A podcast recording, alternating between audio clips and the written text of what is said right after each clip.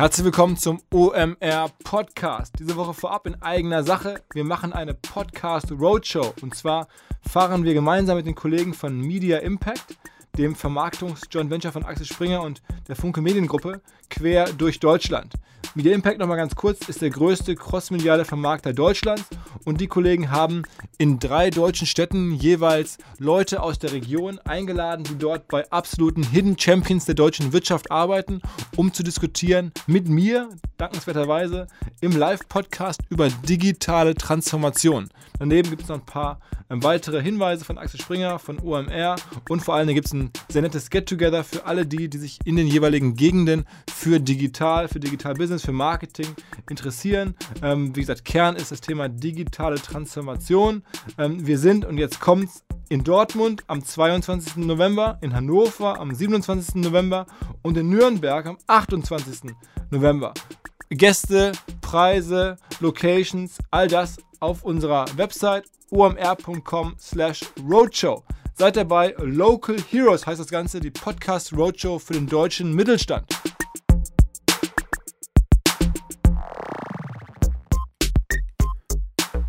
Herzlich willkommen beim OMR Podcast mit Philipp Westermeier. Der eine oder andere Hörer, der schon älter ist als 35, wird sich vielleicht erinnern, es gab in den 90er Jahren mal das Magazin Tempo aus dem Jahreszeiten- oder Ganzke Verlag. Ähm, und da sind einige der besten Journalisten und Autoren dieses Landes hervorgegangen oder damals sozusagen jung gewesen, haben da geschrieben. Unter anderem auch Maxim Biller. Die Kolumne hieß 100 Zeilen Hass. Und ich habe das damals alles immer sehr gerne gelesen, fand das sehr amüsant als sehr junger Mensch und musste vor kurzem wieder daran denken, als ich nämlich mit Sven unterwegs war und wir saßen auf einer Bühne in Düsseldorf und haben uns über digitale Themen unterhalten. Aber Sven war mal wieder so richtig im Modus und hat einige Sachen deutlich angeprangert und kritisiert. Ähm, am Ende war er trotzdem sehr versöhnlich. Ähm, Warum ich euch das alles erzähle? Ja, weil ich glaube, dass man sozusagen Medien so machen muss, dass man durchaus mal ungewöhnliche Thesen braucht. Diese Thesen sind wohlgemerkt nicht meine, sondern die von Sven und auch nicht die von OMR. Aber vielleicht macht es Spaß, einfach mal Sven wieder im Modus zu genießen. Den Zuhörern ähm, in Düsseldorf vor einigen Tagen hat es zumindest, glaube ich, etwas Irritation bereitet und aber auch irgendwie Spaß gemacht und vielleicht auch inspiriert. Und ähm, am Ende war es ein kurzweiliger Nachmittag. Hört selber rein. Ähm, so war das damals. Jetzt hier der Podcast dieser Woche live von der E-Commerce Live, so hieß der Event in Düsseldorf. Viel Spaß. Okay, ähm, dann legen wir los. Ich glaube, ein ganz wichtiger Punkt, ja, die meisten Leute, die hier im Publikum sitzen, die glauben, sie sind Unternehmer. Ich glaube, die meisten Leute hier im Publikum sind freie Mitarbeiter von Amazon, ohne Mindestlohn und ohne Rechte, die das Risiko tragen, und Amazon nimmt die Rendite. Und ich glaube, die Erkenntnis muss in dem Raum hier wachsen. Denn Amazon tut natürlich alles, um euch im Glauben zu lassen, dass ihr Unternehmer seid. Aber da kommen wir gleich zu, seid ihr nicht. Sag, beschreib mal so ein bisschen, ähm, warum du das so siehst. Also du hast ja schon im Vorfeld gesagt, das Modell von Amazon ähm, lässt hier keinem eigentlich Luft zum Atmen. Ja, ich sage immer, wer Produkte verkauft, die er nicht exklusiv hat, an Kunden, die er gar nicht kennt, über einen Bezahldienst, den jemand anderes kontrolliert, zu einem Preis, den er auch nicht bestimmt, mit einem Logistikpartner, den er auch nicht kontrolliert. Welche Leistung erbringt er eigentlich noch? Meines Erachtens vielleicht noch so ein bisschen Kundensupport und ein bisschen Einkauf. Aber das ist jetzt schon ziemlich zugespitzt formuliert. Na, ich glaube, eigentlich nein. Ja, Wert entsteht durch Differenzierung. Wenn du alles genauso machst wie zehn Konkurrenten, wirst du keine Überrendite erzielen. Das heißt, du musst dich immer fragen, wie kann ich mich gegenüber Wettbewerbern differenzieren? Und Amazon tut eigentlich alles, damit sich die Händler nur noch über den Preis differenzieren. Wenn du dich nur noch über den Preis differenzierst, dann geht die Marge natürlich zum Teil an Amazon und zum Teil an den Kunden. Aber für dich, ja, bleibt da nichts mehr übrig. Und das Schlimme ist ja noch, habe ich mich ja auch schon mal im Podcast zu geäußert, der deutsche Händler wird ja de facto durch den chinesischen Händler von Amazon ersetzt. Also ich Ja. würde sogar sagen, der deutsche Händler wird benachteiligt. Ja, absolut. Ich sage ja immer, ähm, die chinesischen Händler, wenn man das auch in der Presse verfolgt, die scheinen keine Mehrwertsteuer abzuführen, die scheinen keinen Zoll zu leisten. Dann ist die Frage, wie man als deutscher Händler auf der Amazon-Plattform überhaupt noch dagegenhalten will, wenn man halt strukturelle Nachteile hat. Was würdest du empfehlen? Was müsste man tun? Das ist ja auch irgendwie am Ende ein volkswirtschaftliches Problem. Wie müsste man sich dem stellen? Naja, also ich glaube ja, dass Amazon könnte ja ohne Probleme, die haben ja im Endeffekt alle Daten, die könnten ja auch die Mehrwertsteuer für die ausländischen Händler an den deutschen Fiskus abführen oder den Fiskus die Daten zur Verfügung stellen. Ja, und das scheint ja, wenn man so die Presse verfolgt hat, zumindest in der Vergangenheit, ja, äh, nicht passiert zu sein. Daher frage ich mich, sind hier Amazon-Mitarbeiter im Raum? Nein, scheinbar nicht. Also nur die, nur die indirekten. Ja, nur, nur die indirekten. Das, ähm, das zeigt ja auch im Endeffekt, ähm, ja, vielleicht haben die ja auch Angst. Der, der Facebook-Kollege ist ja, glaube ich, vorher auch nicht gekommen. ähm, weil ich denke mir immer, wenn die USA einen Volkswagen-Manager in Beugehaft nehmen können, für im Endeffekt sozusagen die Dieselthematik, um dort Informationen rauszupressen. Ja, wenn die USA im Endeffekt gegen deutsche Autos Strafzölle sozusagen einführen wollen, Androhen. androhen. Und ich frage mich, wenn die Reaktion von uns als Volkswirtschaft oder auch als Europa ist, dass wir irgendwie sagen, dann machen wir Strafzölle auf Motorräder. Ja, das macht ja überhaupt gar keinen Sinn. Ja, da versucht die USA letztendlich uns in Deutschland im Kern zu treffen, indem man die Autoindustrie angreift und wir werfen irgendwie so einen, so einen Schneeball zurück auf irgendwie eine Harley-Davidson-Motorrad. Deshalb sage ich immer, ähm, wenn ich da was zu sagen hätte, wäre meine Reaktion zu sagen, wir als Europa müssen sagen, wenn die, wenn die USA sagt Strafzölle auf unsere relevanten Industrien, dann müssen wir einfach Google, Facebook, Amazon und Apple abschalten. Einfach wie die Chinesen. Die haben das richtig gemacht. Und ich bin auch der Erste, der hier sagt, der Amazon-Geschäftsführer, das glaubt ja hier keiner im Raum, der hat irgendwie Tausende von chinesischen Händlern auf der Plattform. Die zahlen offensichtlich keine Mehrwertsteuer. Ja, zum einen weiß Amazon irgendwie alles, aber das haben sie angeblich nicht mitbekommen. Und so wie die USA hingeht und einen Volkswagen-Manager in Beugehaft nimmt, müssen wir als Land, wo diese Firmen unsere Wettbewerbsfähigkeit bedrohen, wo sie unsere Wertschöpfungstiefe angreifen, müssen wir auch mal sagen, wo ist der Amazon-Geschäftsführer? Den tun wir auch mal in Beugehaft. Wir tun Martin Ott von Facebook auch mal in Beugehaft. Wir tun Philipp Justus von Google in Beugehaft. Denn es ist doch immer so, wenn der Kollege Schindler von Google letzte Woche Medientermine macht und irgendwie sagt, die Daten interessieren uns nicht und wir sind ja gut für den deutschen Mittelstand. Bei uns die Werbung, die ist ja nur leistungsbasiert. Das ist ja Wahnsinn.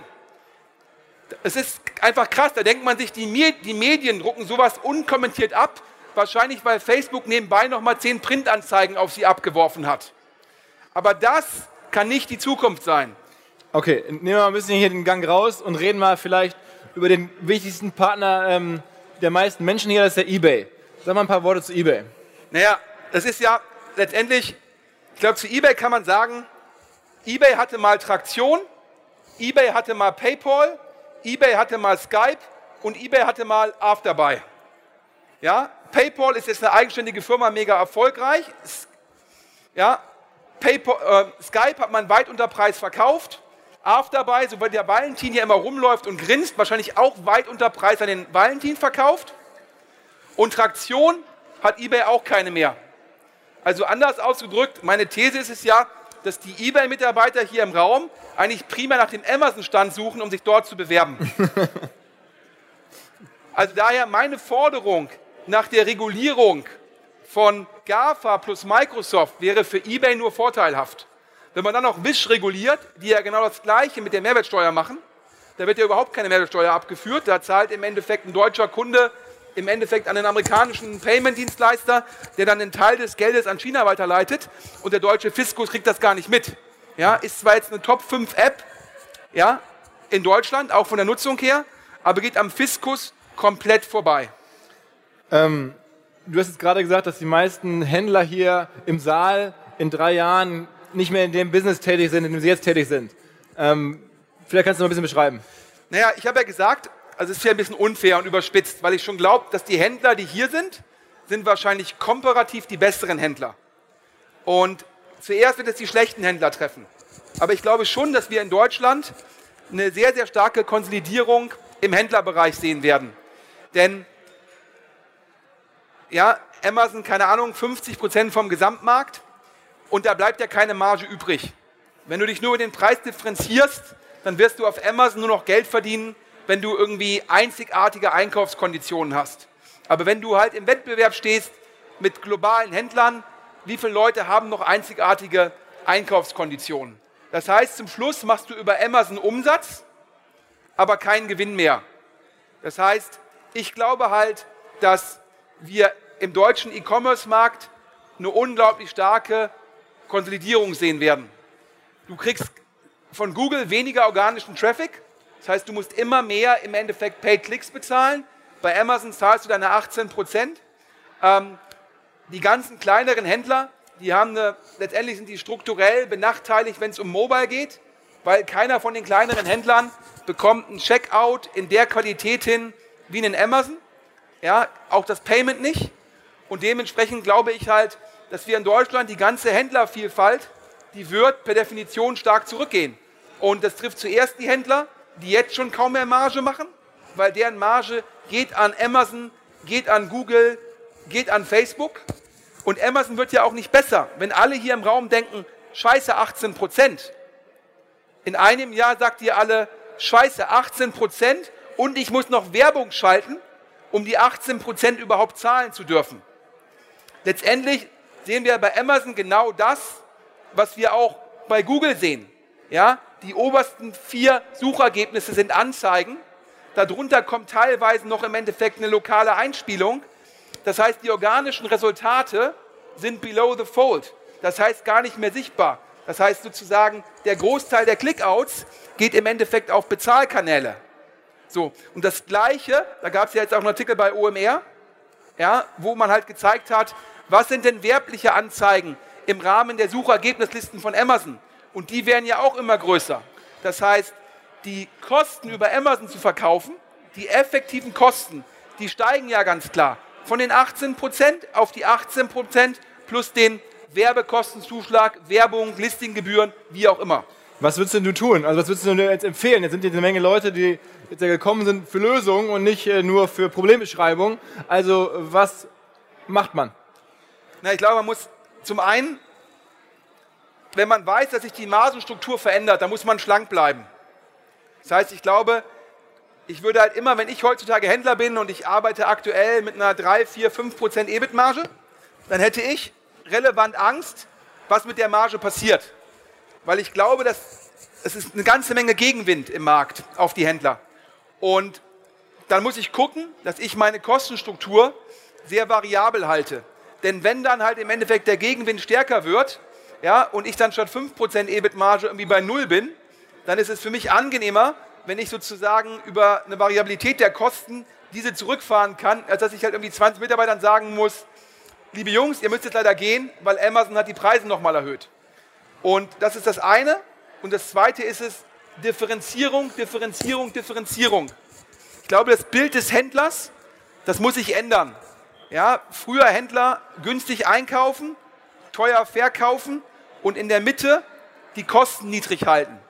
Und ähm, da euch Amazon die Preismacht wegnimmt und auch teilweise sozusagen die Kundenbeziehung, ja, ist, ist, sind die Kernkompetenzen des Händlers, so wie wir es früher in Deutschland verstanden haben, die ändern sich grundlegend. Da muss man sich differenzieren. Und die Differenzierung heißt natürlich erstmal auf Produktebene zu sagen, ich muss gucken, wie mache ich wirklich besten Kundenservice, denn dann, um den Kunden zufrieden zu halten und so meine Wiederkaufsrate zu steigern. Das ist die einzige Möglichkeit für mich als Händler, dauerhaft Marge zu machen, wenn ich von einem Kunden die zweite, dritte, vierte oder fünfte Order sehe.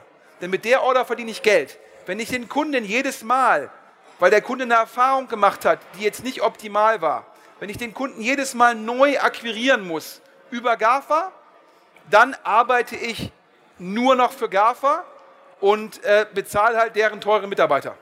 Und äh, das muss man sich immer bewusst halten. Wie differenziere ich mich? Und das ist Kundenerfahrung, das können auch exklusive Produkte sein. Das heißt, dass ich irgendwie in der Lage bin, Produkte zu sourcen, mit einer Eigenmarke zu versehen, die individuell darzustellen. Das sind Dinge, über die jeder Händler nachdenken muss. Ähm, sag noch mal ein paar andere Beispiele für, für Markenaufbau, wie man ihn heute beobachtet. Ich finde, das ist jetzt, ähm, Differenzierung klingt so einfach und Markenaufbau klingt so einfach, aber es ist ja so brutal schwer, heutzutage eine Marke aufzubauen. Ich glaube, es ist für den E-Commerce-Händler kaum noch möglich, im Endeffekt über klassische Medien eine Marke aufzubauen. Weil die Marge, die ein E-Commerce-Händler macht, die reicht nicht, um TV, Print, Out of Home, Radio und Co. zu finanzieren. Der, der Druck im Markt, also sozusagen heute nochmal so ein Otto aufzubauen, ist, glaube ich, sehr, sehr schwierig. Das heißt, man muss sich, man muss Markenaufbau anders denken. Ja, wir leben ja, das ist jetzt irgendwie wertfrei, in der Aufmerksamkeitsökonomie. Ja, und ähm, ich glaube, gibt es ja in Düsseldorf ein bekanntes Beispiel, das ist, glaube ich, die, fast die erste, Verona Feldbusch, die es damals noch geschafft hat, sozusagen über klassische Medien zum It-Girl zu werden und dann das zu monetarisieren. Also einfach die Aufmerksamkeit auf ihre Person über verschiedene Arten zu monetarisieren. Und ich glaube, darüber müssen Händler auch nachdenken. Das heißt es, wie schaffe ich es sozusagen in einer, in einer neuen Welt, die ich ja, wo ich ja auch keine klassischen Medien mehr brauche. Das kann ich ja über Instagram, YouTube, Twitter, Facebook zum Teil sozusagen selbst machen. Wie schaffe ich es da als Händler, diesen Trend zu nutzen? Das ist auch so ein Beispiel so für ähm, CEOs von größeren Marken oder Provokationen. Haben wir jetzt irgendwie Anfang des Jahres bei uns habe ich so eine Keynote gehalten. Das war so eine meiner Analysen. Da hatten wir auch dazu gesprochen. Die Geschäftsführer oder Gründer von Firmen müssen noch stärker nach vorne treten. In einigen Fällen vielleicht ratsam. Oder es gibt so Beispiele, wo sehr viel provoziert wird. Wie siehst du sowas? Ich glaube, das eine ist ja, ich, ich nenne es mal die Aufmerksamkeitsökonomie dafür nutzen, um halt sehr stark zu polarisieren. Ähm, das ist so eine True Fruit, so eine Smoothie-Marke, die geguckt hat, wie schaffe ich es halt als Consumer-Brand sozusagen im Retail Aufmerksamkeit zu erzeugen, dass halt sozusagen der Kunde nicht zu den eigenen Produkten von Rewe greift, sondern aktiv sozusagen einen Pull macht und sozusagen die True Fruit Smoothies raussucht parallel, parallel aus Essen, deiner Heimatstadt, Naketano, ja im Endeffekt eine Modemarke, die mit, sage ich mal, Produktnamen sehr stark polarisiert hat. Da, da wird die Aufmerksamkeitsökonomie halt sehr stark polarisierend bespielt.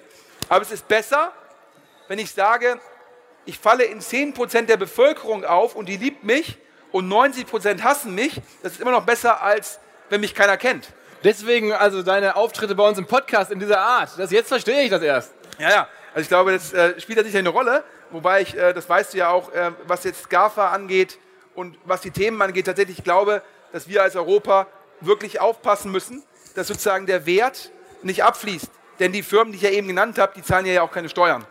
Aber um zurückzukommen auf deine aber Frage. Ist das, ist, das, ist das wirklich so? Also ist das, da gibt es ja Untersuchungen, aber bewiesen ist es noch nicht, oder? Dass die keine Steuern zahlen. Also, dass sie Steuern optimieren, ist, glaube ich, klar, aber dass sie keine Steuern zahlen. Naja, das ist ja immer der Trick mit diesen sogenannten IP-Rechten, wo halt dann im Endeffekt die, die Firmen sagen, die, ja, die, die, die Marke, die Lizenz, die Algorithmen dafür liegen halt, glaube ich, bei Google in der Schweiz und dann muss sozusagen der Umsatz, der in Deutschland erzielt wird, wird dann halt steueroptimal in die Schweiz geschoben, da irgendwie niedrig versteuert und dann wieder in die USA gebracht. Was, was aber legal ist, ne? Und während ja zum Beispiel das Thema bei VW jetzt nicht legal war. Also nur als Beispiel. Naja, also legal war das, was Apple in Irland gemacht hat, nicht. Die haben ja jetzt auch die 14 Milliarden zurückgezahlt. So, es ist meines Erachtens auch nicht legal, wenn du wissend als Amazon sozusagen Beihilfe zur Steuererziehung leistest, indem du das Geld, was die chinesischen Händler nicht abführen, ja, einfach so tust und irgendwie die Hände vor die Augen hältst und denkst, ja, sehe ich nicht. Mhm. Also ich glaube, ähm, aber klar, das müssen andere entscheiden. Dafür gibt es irgendwie Staatsanwälte, dafür gibt es die Gerichtsbarkeit. Aber das ist als Europa ist es nicht in unserem Interesse, wenn sozusagen hier extrem viel Tiefe, Wertschöpfungstiefe abgezogen wird und das Geld dann woanders landet. Dann machen wir uns nichts vor. Google, Facebook, das sind ja hier, oder Amazon, Vertriebseinheiten vor Ort. Es ist ja nicht so, dass Google hier irgendwas Relevantes entwickelt oder dass hier irgendwas Relevantes entschieden wird. Das sind ja letztendlich sehr stark Frühstücksdirektoren, die Lobbyismus betreiben und sich mit Politikern sozusagen, ab, sozusagen abfotografieren lassen, um für gute Laune zu sorgen. Also das, das ist natürlich deine Meinung. Ja, deswegen 90% hassen dich, 10% lieben dich. Ähm, ich, hoffe, es, ich, hoffe, es, ist mehr 90-10. Äh, äh, also da, wie gesagt, Svens äh, Meinung und nicht zwingend meine, habt ihr gerade gehört. Ich ähm, würde also Facebook, Google und Co. sind auch Aussteller auf dem OMR-Festival. Das ist so, das ist so. Aber dennoch ist es trotzdem nicht meine Meinung. Ähm, aber vielleicht nochmal äh, ganz kurz, ähm, weil du gerade gesagt hast, irgendwie, und ich habe es ja auch schon mal gesagt, CEOs sollten jetzt Marken werden. Ja? Das ist jetzt ja, das klingt so einfach. Jetzt kann doch jeder Elon Musk werden, jeder kann irgendwie ein öffentliches Profil äh, aufbauen und dann darüber seine Firma nach vorne bringen. Aber die Wahrheit ist natürlich, das stimmt ja auch, so einfach ist es nicht. Vielleicht kannst du mal ein bisschen beschreiben, was man stattdessen auch machen könnte. Also der, oder mal anders formuliert, der Chef von, weiß ich nicht, äh, irgendeinem Elektrohändler hier aus Deutschland, der kann jetzt ja nicht irgendwie Elon Musk-artig auftreten. Nee, ich glaube, wenn du jetzt irgendwie sagen würdest, du bist der CEO von Cyberport, dann so zu tun, als würdest du die Welt neu erfinden, ist halt ein bisschen schwierig. Ja, das ist schon einfacher, wenn du sagst, ich baue irgendwie Raketen und ähm, nimm meine Firma für 420 Dollar von der Börse oder auch nicht, keine Ahnung, ja. Dann ist es einfacher, eine Marke aufzubauen. Aber die Frage ist ja, ich muss ja auch nicht zum nächsten Elon Musk werden, damit mein Laptop-Versand erfolgreich wird. Ich kann ja auch sagen, ich werde zum Lenovo-Experten auf YouTube, indem ich derjenige bin, der wirklich am besten erklärt, aha, ja, Lenovo hat jetzt wieder bei, ähm, bei Notebooks billiger den Rechner, bei mir den, in ihrem eigenen Shop den, die heißen alle unterschiedlich, sind aber alles die gleichen und ich erkläre euch jetzt mal, welchen kauft ihr wirklich am besten und schaffe halt über Fachkompetenz mich zu differenzieren. Das heißt, klar, nicht jeder kann Frank Thelen werden, nicht jeder kann irgendwie dann äh, Elon Musk werden. So viel Aufmerksamkeit gibt, gibt es gar nicht. Ja? Du musst ja, Aufmerksamkeit ist ein Kuchen. Ja? Und äh, wenn sich acht Leute irgendwie ein Viertel rausschneiden wollen, das geht dann nur mit zwei Kuchen. Wenn es nur einen gibt, Pech gehabt. Das heißt, ich muss mich ja fragen, welche Zielgruppe will ich bedienen? Ja, und ein Elektronikshop halt irgendwelche entweder Endkunden oder kleinere Geschäftskunden, die ja Laptops kaufen. Und wie spreche ich die halt an? Das heißt, ich muss ja als Shop nicht sagen, ich adressiere alle, sondern ich muss ja gucken, wie erreiche ich die Kunden, die für mich am wertvollsten sind. Also sprich, die Kunden, mit einer hohen Kauffrequenz. Ganz kurze Unterbrechung und Hinweis auf Internet X. Internet X kennen wir bei OMR schon eine ganze Weile, langjährige Partner und vor allen Dingen die Experten für all die Themen Domains, Cloud Hosting, Webseitenverschlüsselung, alle Arten von äh, Security. Da gibt es ja rund um DSGVO, E-Privacy eine ganze Menge neue Themen. Wenn ihr eure Domains und das Hosting äh, von Profis managen lassen möchtet oder eure Projekte vielleicht vor DDoS-Attacken schützen möchtet, denkt bitte an Internet X. Sogar mein Moderationskollege bei Ask OMR, André Alpa, ist äh, Internet X-Nutzer. Ich kann es nur empfehlen, einfach mal www.internetx.rocks, also R-O-C-K-S, eingeben und eine individuelle und unverbindliche Beratung abholen. Ähm, mit dem Code OMR bekommt ihr außerdem den DDoS-Schutz und den Managed Server Service für drei Monate gratis. www.internetx.rocks. Viel Spaß! Aber ich würde jetzt gerne hier die Gelegenheit nutzen, weil der Sven hier schon wieder so auf 180 ist und hier austeilt, bis der Arzt kommt und Forderungen aufstellt, wo manche wahrscheinlich mit dem Kopf schütteln. Aber dennoch, ähm, er ist ja irgendwie äh, jemand, der durchaus ein sehr gutes Verständnis von der Welt hat und der vor allen Dingen auch bei uns schon einige Thesen in den letzten Jahren äh, aufgestellt hat. Lass uns noch mal ein paar Thesen, die du schon so gebracht hast, einfach mal ähm, Revue passieren lassen. Vor allen Dingen eine These, die uns am Samstagnachmittag regelmäßig umtreibt, ist ähm, was ganz anderes. Wir reden über Fußball. Ähm, wir sind beide große Sportfans und du hast mal behauptet, vor Jahren schon, die Bundesliga wäre bald aufgrund von auch am Ende der Aufmerksamkeitsökonomie ähm, überflüssig und so ein bisschen die Premier League wäre das Amazon und irgendwann wären alle bei Amazon und da würde das Geld verdienen und die Bundesliga wäre weg. Ich habe gesagt, ähm, dass ich glaube, dass Fußballligen wie Plattformen sind und ich glaube, es setzt sich in einem Segment immer eine Plattform durch. Und ähm, ich glaube, wir leben in einer globalen Welt. Ich glaube, dass wir nicht mehr sagen können, ähm, wir in Deutschland sind eine Insel oder Frankreich ist eine Insel oder England ist eine Insel, sondern letztendlich bedient man mit einem Produkt einen globalen Markt. Und ich habe gesagt, wenn man sich anguckt, Holland war noch vor 20, 30 Jahren eine relevante Fußballliga. Ja, in der Zwischenzeit sozusagen kauft die Bundesliga Holland leer und die Bundesliga selbst wird von der Premier League leer gekauft. Und ähm, meine These war vor drei Jahren, dass ich glaube, die Premier League hat das Geld, die wird immer professioneller und die Kombination aus, wenn du halt, du hast mehr Geld, dann kannst du bessere Spieler kaufen, du kannst ihnen mehr Geld zahlen, du kannst bessere Trainer anheuern und irgendwann ist das halt die entscheidende Plattform, wo dann die Welt drauf guckt. Das heißt, die Asiaten gucken dann nur noch Premier League, die Amerikaner gucken nur noch Premier League, weil da die Stars sind. So. Und ich habe gesagt, wenn die Bundesliga glaubt, dass sie halt als lokaler Player dauerhaft überleben kann, ja, dann ist sie da, strategisch ist das komplett falsch. Das ist so ein bisschen zu glauben als, ähm, ja, ich glaube, hinten sitzt die Deutsche Post mit DHL, die hat ja auch geglaubt, sie kann mit All You Need und All You Need Fresh irgendwie Plattformen aufbauen. Das ist ja auch, ähm, ja, haben wir alle im Endeffekt mit unseren zu hohen Briefgebühren, haben wir im Endeffekt die fehlgeschlagenen unternehmerischen Ideen der Deutschen Post äh, sozusagen quersubventioniert. also jeder DHL-Mitarbeiter muss sich ja fragen, ja, ja, die Millionen, die da irgendwie in SimsMe, All You Need und All You Need Fresh, das hätte man sich sparen können, hätte lieber geguckt, dass man DHL besser macht. Ähm, und das gleiche gilt für die Bundesliga. Und jetzt bis drei Jahre später ja, alle großen Trainer, Guardiola, Mourinho, Klopp, alle in England. Ich glaube, wenn man sich anguckt, die ganzen Transfers der Spieler, da spielen auch irgendwie, bei der WM konnte man sehen, die meisten Stars in England.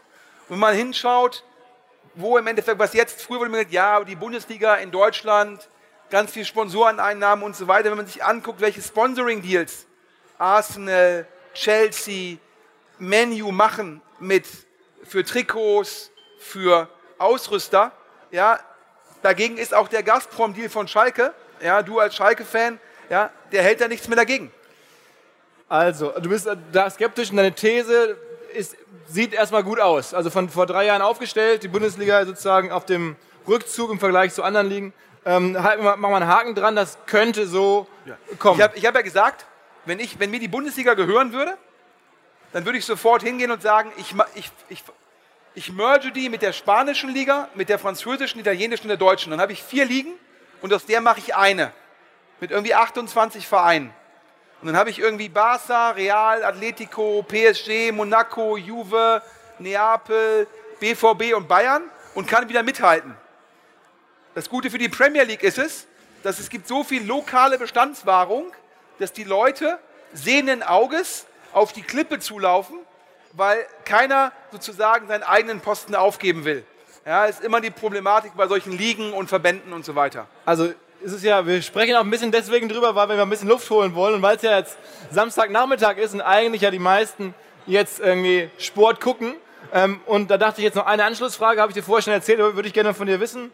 Ähm, jetzt, wo wir über Sport sprechen, äh, wie stehst du eigentlich, und ich, ich ahne die Antwort, aber ich wollte noch mal ein bisschen die Gründe hören, zu den ganzen Investments und Aktivitäten von Sportlern außerhalb ihres sportlichen Daseins?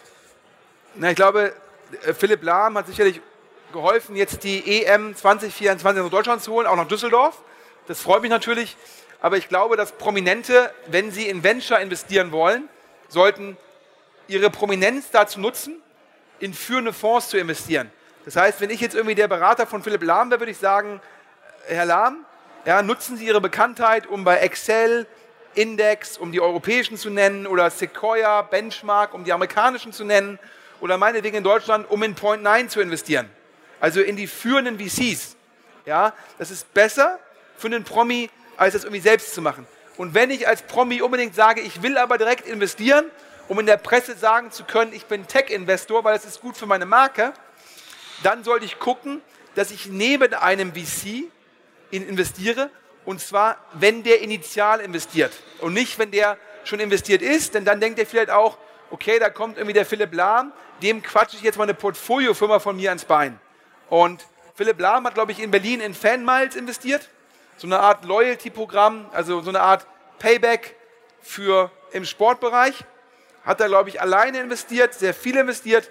Und ich glaube, Fanmiles ist jetzt für de facto kleines Geld, gab es da jetzt Not-Exit ja, äh, da hat Philipp Lahm wahrscheinlich irgendwie Cent auf dem Euro zurückbekommen. Und da habe ich mir wieder gedacht, boah, zeigt dir wieder, hätte er sein lassen sollen, auch strukturell vorher.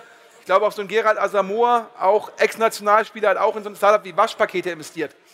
Und ich denke mir jedes Mal, wenn so ein VC sagen würde, ich werde jetzt morgen Fußballnationalspieler, dann würden alle denken, der spinnt. Aber wenn ein Fußballer sagt, er wird morgen de facto VC, denken alle, ja, das macht Sinn. Das zeugt meines Erachtens nicht von der Intelligenz der allgemeinen Presse. So, dass sie sowas irgendwie ohne es zu hinterfragen abdrucken.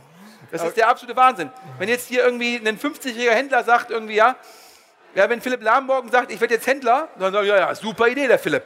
Aber wenn jetzt der 50-jährige Händler sagt, ich werde jetzt morgen nochmal bei Bayern München in der Startelf spielen, würde jeder sagen, ja, du Spinner. Und daher glaube ich halt, diese Promi-Investorengeschichte, das ist einfach Fußballer, die nicht wissen, was sie nicht können. Also ihr merkt hier, ihr werdet, ja, ihr werdet hier ziemlich geadelt gerade. Ne? Jetzt sozusagen euer, euer Job als Händler wird hier auf eine Stufe gestellt mit der Startelf von Bayern München. Also Sven sozusagen, du versuchst dich ein bisschen wieder ähm, anzufreuen mit den. Ja, mit ich, sage, ich mag ja Händler. Ja, ich, ich, äh, ich bin ja der Ansicht, dass es irgendwie auch in mir ist dieses Handelsgehen.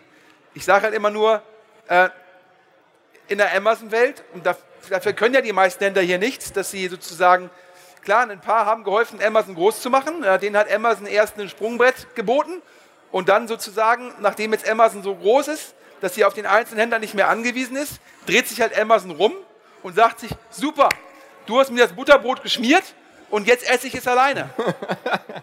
okay, lass uns mal vielleicht ähm, zurückgehen zu deinen Thesen aus den letzten Jahren. Du hast ja auch dich häufiger über Händler oder Handelsfirmen, E-Commerce-Firmen, äh, gerade äh, jetzt auch die börsennotierten oder die jüngst börsennotierten ähm, geäußert. Lass uns doch da mal zurückschauen. Eine der ersten, über die du gesprochen hast, auch auf einer Handelskonferenz, da saßen wir beide gemeinsam bei der, bei der K5 auf der Bühne, war Delivery Hero, das war noch vor dem Börsengang. Ja. Ähm, wie würdest du es heute, die haben sich eigentlich ja sehr, sehr gut entwickelt, ne? muss man sagen. Ja, ich habe irgendwie auf der K5-Konferenz vom Jochen Krisch und Sven Rittau äh, haben wir auch so einen Live-Podcast gemacht. Kennen wahrscheinlich hier manche Händler im Raum in Berlin. Und da habe ich über Delivery Hero gesprochen und habe gesagt, ich bin da skeptisch, weil ich gesagt habe, ich glaube, dass ein Fudora Foodora ist der Teil, wo Delivery Hero auch die Logistikdienstleistung erbringt. Als vertikaler Player strategisch schlecht aufgestellt ist gegen die horizontalen Player. Habe dann gesagt, das klassische Delivery Hero, wo man im Endeffekt nur über eine App bestellt und das Restaurant selbst liefert, das ist ein mega attraktives Business, wenn man Monopolist ist. Und habe dann gesagt, in den Ländern, wo Delivery Hero Monopolist ist, super. In den Ländern, wo es kämpft, wie zum Beispiel in Deutschland, da kämpft Lieferheld und Pizza.de, die beide zu Delivery Hero gehören, kämpfen dort gegen Lieferando. De facto äh, einen sehr, sehr teuren Marketingwettkampf. Das freut alle Marketingkanäle, aber es freut jetzt keinen der Aktionäre. Und habe gesagt, das ist halt schwierig. Und habe dann gesagt, eigentlich ist das, was spannend ist bei Delivery Hero, das, wo sie nahe dem Monopol sind, also in einer Lokalität. Und das ist spannend. Ich habe jetzt im Nachhinein gehört, Sven, aber die Aktie die ist gestiegen, Absolut. gestiegen, gestiegen. Von 30 auf 50 Dollar. Oder? Ich glaube von 27 Euro auf zeitweise über 50, jetzt notiert sich kurz über 40. Und was viele Leute in dem Podcast nicht gehört haben, war, dass ich gesagt habe, wer in dem Bereich investieren will, soll in den amerikanischen Pure Play investieren. Das ist die Firma Grubhub, die in den USA letztendlich Monopolist ist und ohne eigene Logistikleistung. Das heißt, da bestellst du über die App und die Pizzeria oder der Laden um die Ecke liefert selbst. Und die Aktie von Grubhub hat sich in der Zwischenzeit verdreifacht. Das heißt, wäre man long Grubhub gegangen und short Delivery Hero, hätte man sehr viel Geld verdient. Das heißt, ich glaube, die Flut in dem Segment hat alle Boote angehoben. Das heißt, der Markt ist hingegangen und hat Just Eat, Takeaway.com, das ist die Mutter von Lieferando, Delivery Hero und Grubhub insgesamt neu bewertet. Hat gesagt, das Geschäftsmodell ist so attraktiv, weil wir an lokale Monopole glauben, wenn der Markt sich konsolidiert hat, dass ich die ganzen Aktien hochbewerte.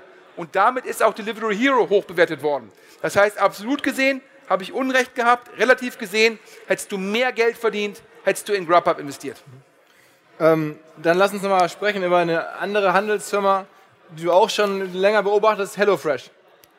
Ja, HelloFresh ist ja das Thema, ähm, da würde ich ja sagen, ist es eine reine Handelsfirma. Ich glaube, weder Delivery Hero ist eine Handelsfirma, noch glaube ich, dass HelloFresh eine Handelsfirma ist. HelloFresh ist eine Produktfirma und Delivery Hero ist eine Plattform. Und zu HelloFresh, das ist im Endeffekt eine Möglichkeit, dass ihr euch, ich sag mal, Zutaten zum Kochen rationiert nach Hause kommen lässt.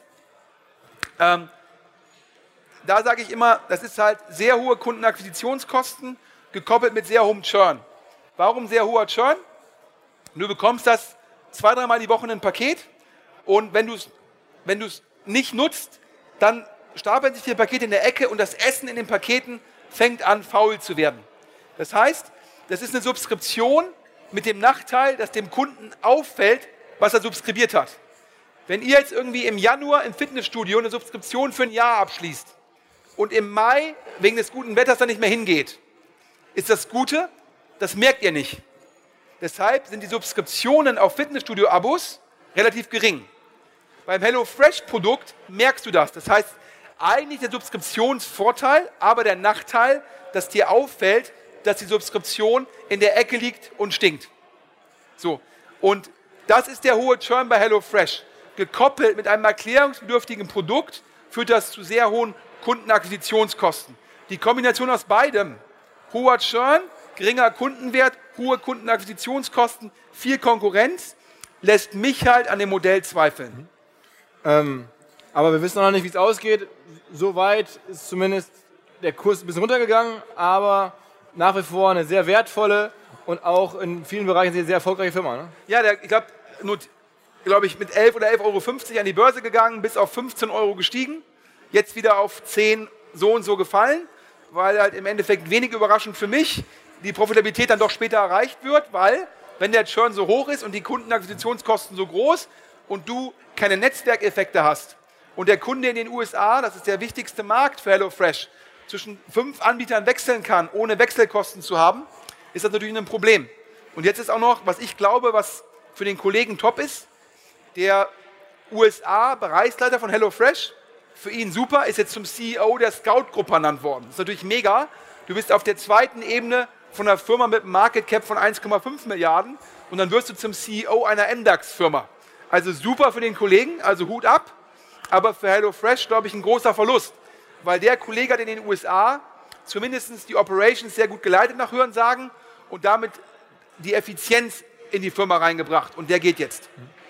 Okay, warten wir es ab. Ähm, bislang auf jeden Fall ähm, keine klare Entscheidung oder keine klare Entwicklung, ob du nun recht hattest oder Unrecht hattest damals. Absehbar ähnlich hier wie bei Delivery Hero. Ähm, über äh, Home24 hattest du auch noch gesprochen.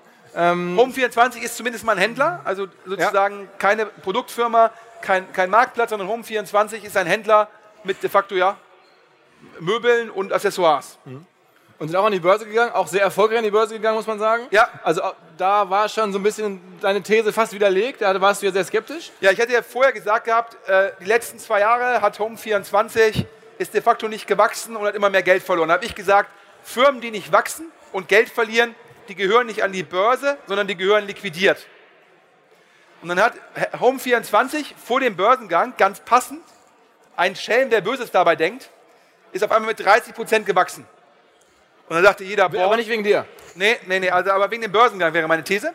Dann sind die Mitte Juni an die Börse gegangen mit ihren Zahlen aus dem ersten Quartal. Und haben gesagt, hier 30 Prozent Wachstum, Planzahlen super, wir haben SAP erfolgreich eingeführt, das war die Storyline für den Börsengang. Im August haben sie gesagt, das zweite Quartal ist nicht so gut gelaufen wegen dem Wetter. Und jeder Händler, der hier im Raum sitzt, weiß, wenn ich Mitte Juni kann ich beurteilen, wie mein zweites Quartal ist. Denn das zweite Quartal von Home24 war nicht, wie man denken könnte, Mitte Juni bis Mitte August, sondern das zweite Quartal von Home24 war der 1. April bis zum 30. Juni. Und wenn hier ein Händler im Raum sitzt, der glaubt, wenn ich in Deutschland sozusagen Home24 hat in Europa negatives Umsatzwachstum im zweiten Quartal. Das heißt, wenn du im Juni an die Börse gehst und das dann angeblich nicht weißt, dann musst du ja denken, dass in den letzten zwei Juniwochen, da müssen ja im Endeffekt, da muss der Umsatz ja um 200, 300 Prozent besser sein als geplant, damit ich noch meine Planzahlen erreiche. Ja, das können die doch nicht ernsthaft geglaubt haben. Und das zweite Lustige ist es, das Wetter im Juli und August war jetzt auch sehr gut, Sommerwetter, und die Planzahlen fürs dritte Quartal werden leider auch verfehlt. Und der Hammer, SAP war ja erfolgreich eingeführt und jetzt musste man ex post feststellen, dass dann doch noch extrem viele Orders, es gab einen Order-Spike im zweiten Quartal über die Software, die es eigentlich gar nicht mehr gab, Navision. Und da frage ich mich als Unternehmer, wie geht das? Also, ich habe Navision gehabt, dann habe ich SAP erfolgreich eingeführt. Und zwei Monate später stelle ich fest, die Orders sind dann doch alle noch teilweise über Navision äh, abgewickelt worden. Das ist für mich ein Wunder. Ja, und da muss ich ganz klar sagen, in den USA wäre Home 24 jetzt schon am Ende. Also da, ich, da hätten Anwälte den Vorstand und alle schon irgendwie von A bis Z, von 1 bis 10 komplett rauf und runter verklagt. Also du würdest sagen, hier müsste man auch wieder jemanden in Haft nehmen eigentlich. Naja, also ich weiß jetzt nicht, ob das in den USA ein Straftatbestand wäre, aber meines Erachtens ist es zumindest wieder so ein Beispiel, wo halt Retail-Investoren ja, von der Bärenberg Bank, das ist ja im Endeffekt die Bank des Vertrauens von Rocket, ja, die würde halt auch im Endeffekt sozusagen, wenn Rocket sagt, bring den schimmeligen Fußboden an die Börse, ich zahle dir so und so viele Gebühren, dann sagt die Bärenberg Bank, super, super Idee, Olli, mache ich für dich. Also ich sehe schon, wenn wir hier rauskommen, ist das halbe deutsche Internet in Haft ähm, oder irgendwo in der Ecke.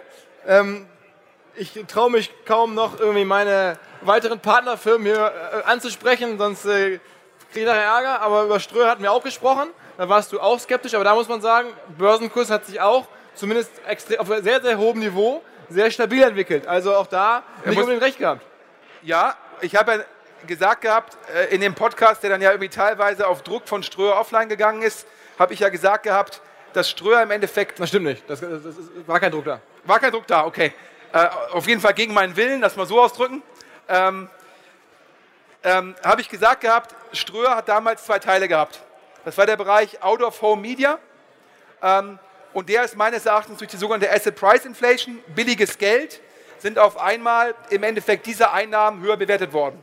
Dann hat Ströer vor zwei Jahren diese Geschichte erzählt, wir werden jetzt zu einer Internet-Holding und kaufen ganz viele Internetfirmen zusammen und treten damit an gegen Google und Facebook und so weiter und so fort. Von diesen, ich glaube, der Herr Schmalzel, der Co-CEO, hat auf der Bühne gesagt, er kaufe wöchentlich eine Firma ähm, und hat dann so ein Schaubild aufgelegt, da waren irgendwie 50 plus Firmen drauf.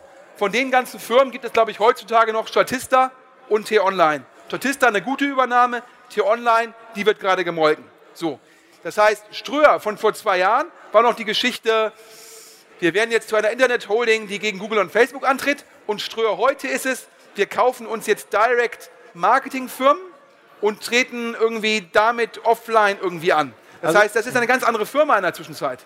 Also ich glaube, die These war tatsächlich nie, ähm, gegen Google und Facebook anzutreten. Das ist, glaube ich, denen vollkommen transparent. Das macht wenig Sinn.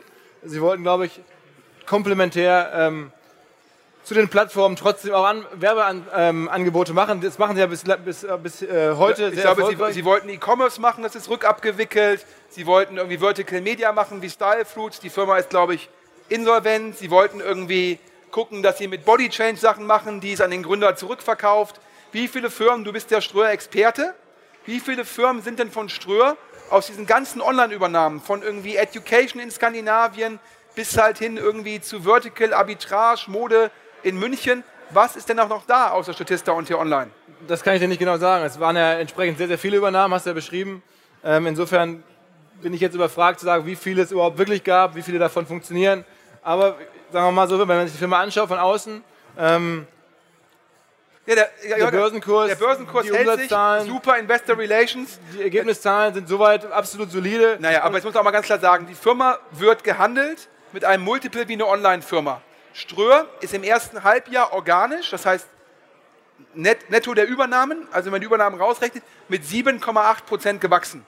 Und wenn eine Online-Firma mit 7,8 Prozent wächst, muss man sich fragen, wie gesund ist das Business? Oder ist es eine Online-Firma? Ja, aber das gleiche gilt ja zum Beispiel auch für andere Online-Firmen wie eine Zalando oder sowas, die auch irgendwie aktuell mal schwächer gewachsen sind. Trotzdem, glaube ich, hat keiner am Ende Fragen, ob Zalando nun eine erfolgreiche Firma ist oder nicht. Das ist eine sehr erfolgreiche Firma. Ja, Und das würde ich Ströer auch in Anspruch nehmen. Ich glaube, Zalando wächst auch trotz der Warnung dieses Jahr noch mit 20 Prozent. Das ist nochmal was anderes als 7,8 Prozent. Das ist das Dreifache. Ja, und ich glaube auch, dass äh, Zalando ja eine sehr, sehr transparente Firma ist und du dir anschauen kannst, was funktioniert da, was funktioniert da nicht. Ganz kurze Unterbrechung und Frage. Wer von euch hat noch einen großen Stapel Bücher neben dem Bett, den er kaum weggelesen bekommt? Wahrscheinlich der ein oder andere. Ich kann euch dann Blinkist empfehlen. Blinkist ist eine App, mit der die Kernaussagen von zweieinhalbtausend Büchern in nur 15 Minuten durchzulesen oder durchzuhören sind. Ich bin ja bekanntlich äh, Podcast und entsprechend Audiomensch, höre mir also tatsächlich selber Blinkist Bücher ab und zu an. Das geht auf Deutsch und auf Englisch. Ich habe zuletzt gehört, ähm, sieben Wege zur Effektivität. War ich ehrlicherweise mega skeptisch, aber mein Freund Michael Traubmann hat davon so geschwärmt. Also habe ich es mal gehört. Ähm, ich habe auch Steve Jobs Biografie gehört. Das fand ich ehrlicherweise gar nicht so klasse. Ich glaube, für Nutzwertbücher ist Blinkist noch viel, viel besser als für Biografien. Wie dem auch sei, ich würde euch gerne hinweisen auf Blinkist, auf die App. Ähm, in nur 15 Minuten pro Titel lesen oder anhören und ein Buch sozusagen abgespeichert haben. Es gibt außerdem aktuell eine ähm, exklusive Aktion für OMR-Hörer. Auf blinkist.de slash OMR bekommt man 25% Rabatt auf das Jahresabo Blinkist Premium. Es gibt generell und sowieso ein Blinkist Probeabo, ein Tag, mit dem man kostenlos testen kann und einfach in Ruhe Blinkist einen Tag lang ausprobieren. Blinkist wird geschrieben B-L-I-N-K-I-S-T. Blinkist.de slash OMR. Auf geht's. Was haben wir noch auf dem Tisch? Was müssen wir noch besprechen? Ähm, vielleicht jetzt noch ganz kurz, wo du jetzt hier gerade schon an Feuer bist. Äh, eigentlich müsste man jetzt ja irgendwie alle Themen auf den Tisch ziehen, die irgendwo provokativ sind, ähm, damit du dich austoben kannst. Ähm, du hast gesagt, sprich mich doch mal bitte auf Frank Thelen an, denn der ist aktuell bei uns im OMR-Podcast. Also wer Höhle der Löwen-Fan ist und wer irgendwie interessiert ist an dem, einem der prominentesten deutschen Unternehmer sicherlich, äh, Frank Thelen, der kann diese Woche reinhören äh, bei uns ähm, auf omr.com im Podcast. Ähm, aber du bist ja mit Frank ähm, an vielen Stellen einig und findest ihn auch, glaube ich, an vielen Stellen gut, aber an einigen Stellen bist du auch immer wieder im Zweifel. Ja, ich habe jetzt äh, per se mit Frank Thelen kein Problem. Der bespielt die Aufmerksamkeitsökonomie, glaube ich, wie kein zweiter in Deutschland. Sehr geschickt. Das macht er sehr geschickt und baut da für sich eine Marke auf und monetarisiert die Marke auch genauso wie Verona Feldbusch extrem erfolgreich durch Reden und dadurch, dass er dadurch Zugang bekommt. Da kann ich nur meinen Hut vorziehen. Ähm, ich glaube ja, äh, inhaltlich ja, gibt es ja im Endeffekt immer zwei Punkte wo ich halt eine andere Meinung vertrete. Das eine ist halt die Thematik, dass ich halt glaube, dass der Frank Thelen sollte, der war mal, äh, redet über Tesla immer sehr gerne und macht dabei nicht transparent, dass er irgendwie mal ähm, für Tesla sozusagen bezahlt Werbung gemacht hat. Das, das, wenn du den Podcast gehört hast, habe ich noch angesprochen. Ja. Da sagt er, er hat von Tesla nie Geld bekommen. Ja, es gibt auf YouTube ein Tesla-Promotional. Das sieht aus wie ein ganz normaler Werbespot. Äh, er ist, ist glaube ich, großer Fan der Produkte, sagt er. Und, hat, dann, hat dann freiwillig einen Werbespot gemacht. Hat er Geld bekommen? Hat er das Auto geschenkt bekommen? Also, also das ist immer so eine Antwort, wenn ich sage, ich habe kein Geld bekommen, das lässt ja total viele Möglichkeiten also, offen. Ihr müsst diesen Podcast einfach hören. Ähm, darauf läuft es hinaus. So, ihr müsst ihn direkt live an die Antwort geben hören. Und ich meine, er sagt dort, so, und wir haben weder ein Auto noch so, Geld bekommen. So, großer Fan. Er, er sagt, hat ja auch auf dem, auf dem OMR sozusagen Festival zu mir gesagt, er würde von Amazon nicht bezahlt. Und als wir auf der K5-Konferenz waren, letztes Jahr, war er ja auch da. Und da habe ich den Sven Rittau gefragt, was kostet sich denn der Frank Thelen? Hat er zu mir gesagt, kostet mich gar nichts, wird von Amazon bezahlt. Okay, kann ich nichts zu sagen, also, habe ich ihn noch nicht gefragt. Also de de nicht. dementsprechend ist es, und ähm, daher, ähm, das sind eigentlich die beiden inhaltlichen Punkte, ja, und, und natürlich die Neufund-Diskussion, ja, wo ich halt weiterhin glaube, ja, ähm, dass das ähm, meines Erachtens äh, Crowd-Investing ist und das kann er irgendwie in dem Podcast auch irgendwie dreimal als Technologie-Play bezeichnen. Es ändert nichts daran, dass da halt im Endeffekt Anteile ja, an die Allgemeinheit verkauft werden sollen von Firmen, wo ich das nicht für vorteilhaft halte. Okay, da haben wir auch gesprochen. Ähm, da gab es auch einen Podcast zu ähm, oder einen Artikel von dir, einen längeren. Ähm, wie dem auch sei, vielleicht letzte Frage hier von mir an Sven. Du hast dich jetzt ja zu allem äh, geäußert, hast ja sehr starke Meinung und wie gesagt, würdest gerne ähm, Leute verhaften und, und Sachen ändern. Und nee, nee, nee, nee. Ich, hab, ich habe gesagt, wenn ich Deutschland wäre oder Europa, also deswegen wollte ich gerade fragen, was würdest denn du machen, wenn du Bundeskanzler wärst? Ja, also ich glaube, ich kann mich jetzt nur für den Digitalbereich äußern. Genau, also, also ich hoffe jetzt nicht zu. Ja, also ich würde, also ich würde auf jeden Fall das Team ändern.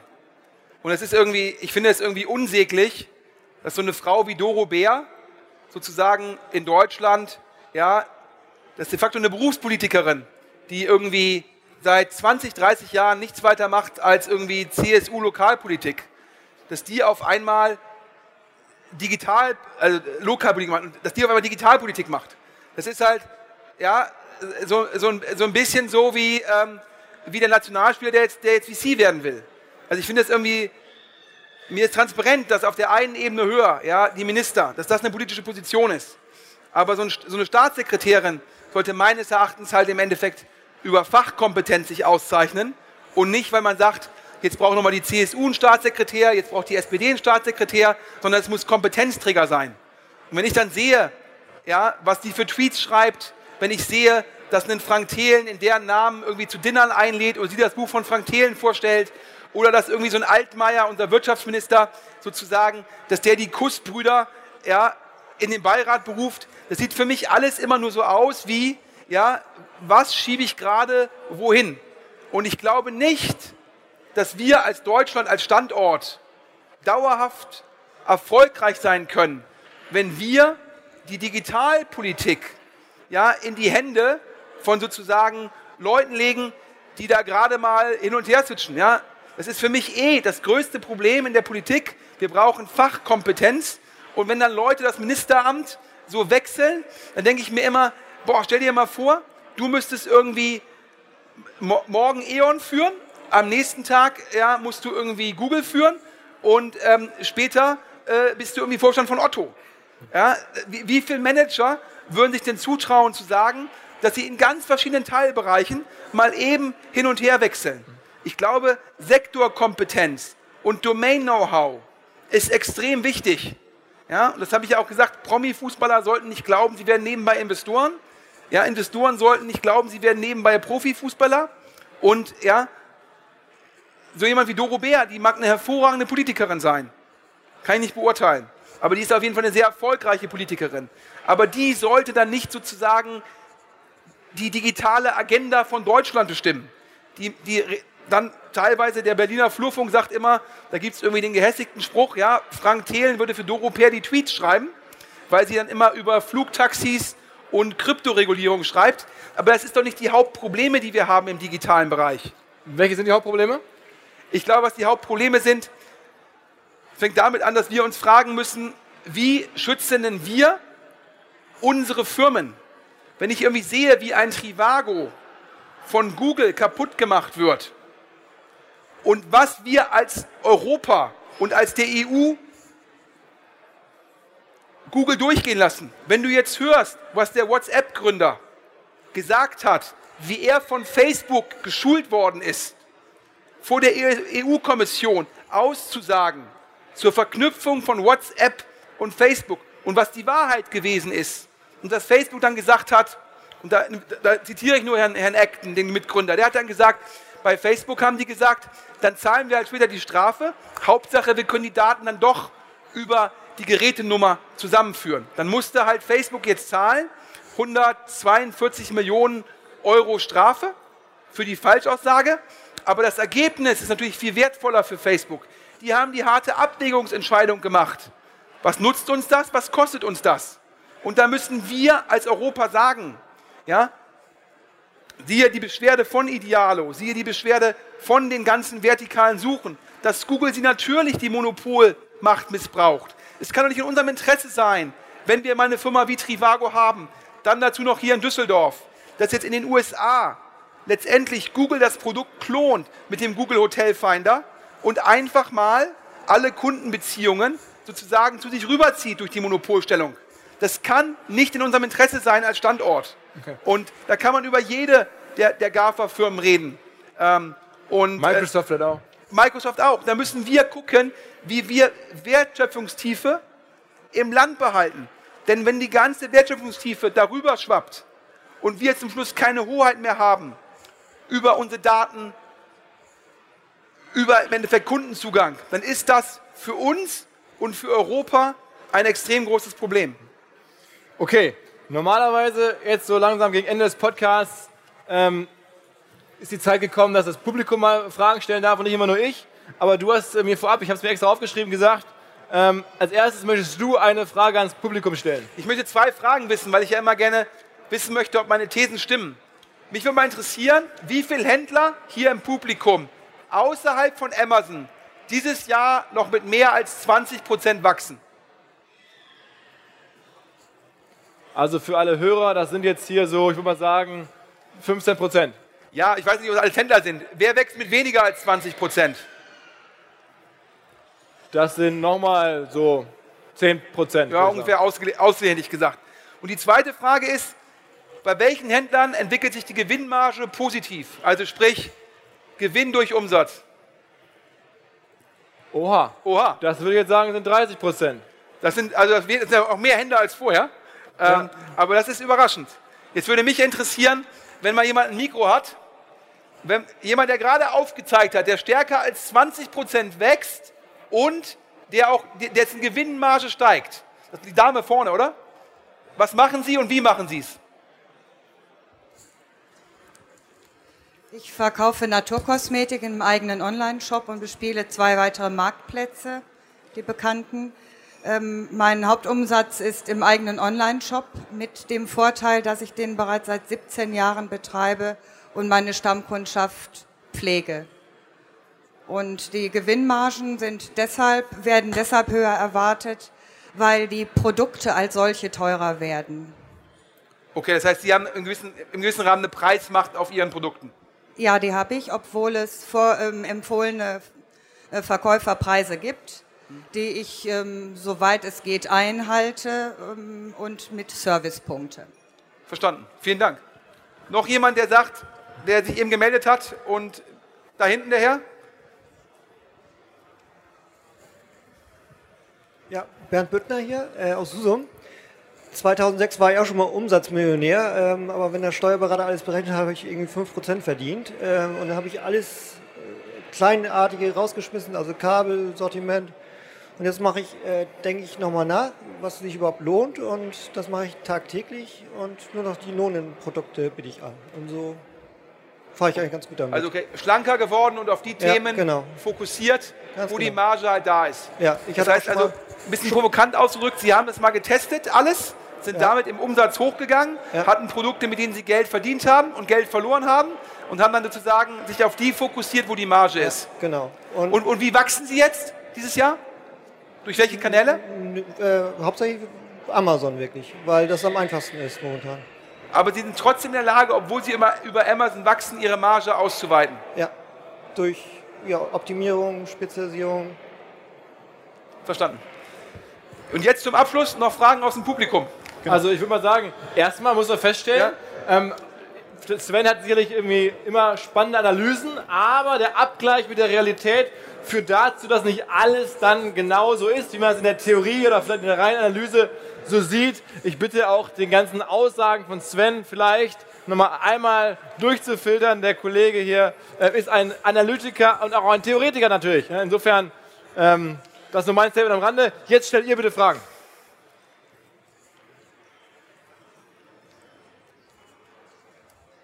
Keine Fragen, Keine- traut sich keiner. Keine Fragen. Alle bedient. Es geht allen Leuten so gut. Hier vorne, da ist Da, eine da, Frage. da ist er. Ja, ähm, vielleicht ist es gar keine Frage, nochmal zurückzukommen auf die Frage von Ihnen vorher und den Weg. Und da schaffen wir auch die Verbindung gleich ähm, zu Marc Steyer und Otto Kelm. Ich finde, in der letzten Zeit ist es so, äh, mit dem ganzen SEO-Hype, dass den Leuten äh, eine Straße vorausgezeigt wird. Es ist so, dass alle einer Straße folgen und wenn alle sagen, jetzt geht's rechts, dann gehen alle nach rechts. Und gerade da macht man den Profit, wenn man in den Momenten halt nach links geht, statt nach rechts. Und ähm, genau hier kann man auch ansetzen. Und ich glaube, die Analysemöglichkeiten, die wir heutzutage haben, sind viel, viel besser als vor fünf oder zehn Jahren. Und wir generieren auf jeden Fall nicht nur mehr Umsatz, auch außerhalb von Amazon, aber unsere Margen steigen stetig. Ja, ich glaube, die Differenzierung ist sicherlich ein, ein, ein wichtiger Punkt. Klar, wenn man alles das gleiche Portfolio hat wie zehn andere und alles identisch macht, woher soll die Marge kommen? Ja, vielleicht geht es nicht nur um das Portfolio, aber auch den Weg, ähm, wie man SEO betreibt oder ähm, ne, also in der Richtung. Was sind die Geheimnisse? Das kommt dann wahrscheinlich gleich. Okay. Noch, noch eine letzte Frage, bevor wir hier runtergehen. Eine Frage noch. Da gibt's eine. Anton. Sven. Äh, der Sven hat ja eben sehr schön gesagt, ähm, Politik versagt in vielen Bereichen. Es gibt ja häufig die Forderung, wir brauchen ein eigenes Google in Europa, ein eigenes Amazon, ein eigenes EBay, Eigenes YouTube habe ich gerade eigenes gehört. YouTube. Äh, ist das sinnvoll oder sollte sich Europa auf andere Themen stürzen? Na, ich glaube, die Frage ist so ein bisschen, ähm, das, hat in, das hat ja in China funktioniert, weil China den eigenen Markt sozusagen zugemacht hat. Das heißt, ich, kann ja, ich bin ja nur in der Lage, ein eigenes Produkt zu etablieren, ähm, wenn, ich, wenn es keine Alternativen gibt. Und ähm, das heißt, glaube ich an ein europäisches YouTube. Ich glaube, solange es halt YouTube verfügbar ist, wie es da ist, ist es, glaube ich, schwer, eine neue Plattform daneben zu etablieren. Das heißt, die Frage ist halt, ob man sich halt traut. Ich glaube, es wird halt davon abhängen, wie stark der potenzielle Handelskrieg wird, ob man zum Schluss halt sagt, wenn dieser Handelskrieg wirklich da sein sollte, ob man auch mal sagt, auch im Jahre 2018, wir machen jetzt den Schritt und sozusagen ähm, schalten halt ähm, YouTube, Google, Facebook und Co. in Europa ab. Und in der Sekunde, wo wir das abschalten, da brauchen wir dann keinen Staat, der das YouTube baut, sondern da haben wir einen Unternehmer. Weil in der Sekunde, wo es nicht mehr die übermächtigen Amerikaner gibt, die irgendwie ihre Marktmacht missbrauchen, können sich ja dann die europäischen Unternehmer entfalten. Das heißt, ich glaube, die Aufgabe des Staates soll es nicht sein, in, in das private Unternehmertum einzugreifen. Der Staat muss halt nur die regulatorischen sozusagen Voraussetzungen schaffen, dass wir dafür eine Chance haben. So wie ich gesagt habe, wir müssen als Staat dafür sorgen, dass jemand, der in Deutschland Mehrwertsteuer abführt, der die Ware verzollt, der Gewerbesteuer zahlt, der Körperschaftssteuer zahlt, der Sozialabgaben zahlt, der darf nicht benachteiligt sein gegenüber einem chinesischen Händler. Ja? Und es kann doch nicht angehen, dass im Endeffekt hier so eine Firma wie Trivago entsteht und dann Google halt im Endeffekt durch Google Produktsuche, Google Hotelfinder halt einfach diese Firmen wegdrängt. Es ist nichts weiter als Marktmissbrauch. Und natürlich lacht Google über die, über die zweieinhalb, vier Milliarden Strafe. Die gucken halt, was ist für mich teurer, dass ich den Umsatz verliere oder die Strafe zu zahlen. Und das heißt für mich halt, man muss als EU einfach noch konsequenter werden. Wenn ich lese, dass halt sozusagen Facebook bewusst in dieser Anhörung betreffend WhatsApp, sage ich mal, die Wahrheit etwas anders dargestellt hat, dann muss man jetzt halt hingehen und sagen, dann muss Facebook halt im Endeffekt über einen Regulator gesagt werden, du musst WhatsApp loslösen und du musst Instagram loslösen. Wir können als Europa nicht sagen, dass wir vier, fünf Digitalfirmen diese Marktmacht geben. Aber nein, wir sollten jetzt nicht sagen, dass die EU einen Instagram gründet. Oder wenn der bayerische Rundfunk, der Herr Wilhelm sagt, wir machen jetzt ein YouTube. Das ist halt immer dieses Denken von zu viel Staat. Und ich glaube an Unternehmertum. Ich glaube, die Staatsquote in Deutschland ist eh schon viel zu hoch. Wir brauchen eine geringere Staatsquote. Ich wünsche mir immer, es gibt weniger Subventionen und dafür weniger Steuern. Ja, das ist viel, viel einfacher. Ist doch irgendwie, wenn ich bedenke, da gibt es jetzt in Essen für Maschinensucher die Möglichkeit, Fördergelder für Mitarbeiter zu beantragen. Das, ist, das zu beantragen ist so aufwendig, dann gibt es ja wieder jemanden auf der anderen Seite, der das prüft. Das ist doch alles, senkt mir meine Gewerbesteuer und dann kann ich auch mehr Leute anstellen. Das heißt, weniger Staat. Wir müssen nur gucken, dass wir eine Regulierung haben, die es den europäischen Unternehmern ermöglicht, gegen eine Übermacht bestehen zu können. Okay, ich glaube, ähm, das, ja genau. Also, also ein, ein, ein versöhnliches Ende. Der Sven ist vielleicht in Wahrheit doch Händlerfreund, Händler-Enthusiast. Wahrscheinlich nutzt er auch Google und Facebook und YouTube, guckt er auch ab und zu ähm, und freut sich dabei an dem Produkt, aber sicherlich trotzdem diskussionswürdige Thesen. Vielen Dank fürs Zuhören, vielen Dank für die Thesen, äh, Sven. Und das war's von uns. Ähm, ich hoffe, ihr habt Spaß dran und verfolgt ähm, nicht nur Afterby, sondern ab und zu auch OMR. Vielen Dank.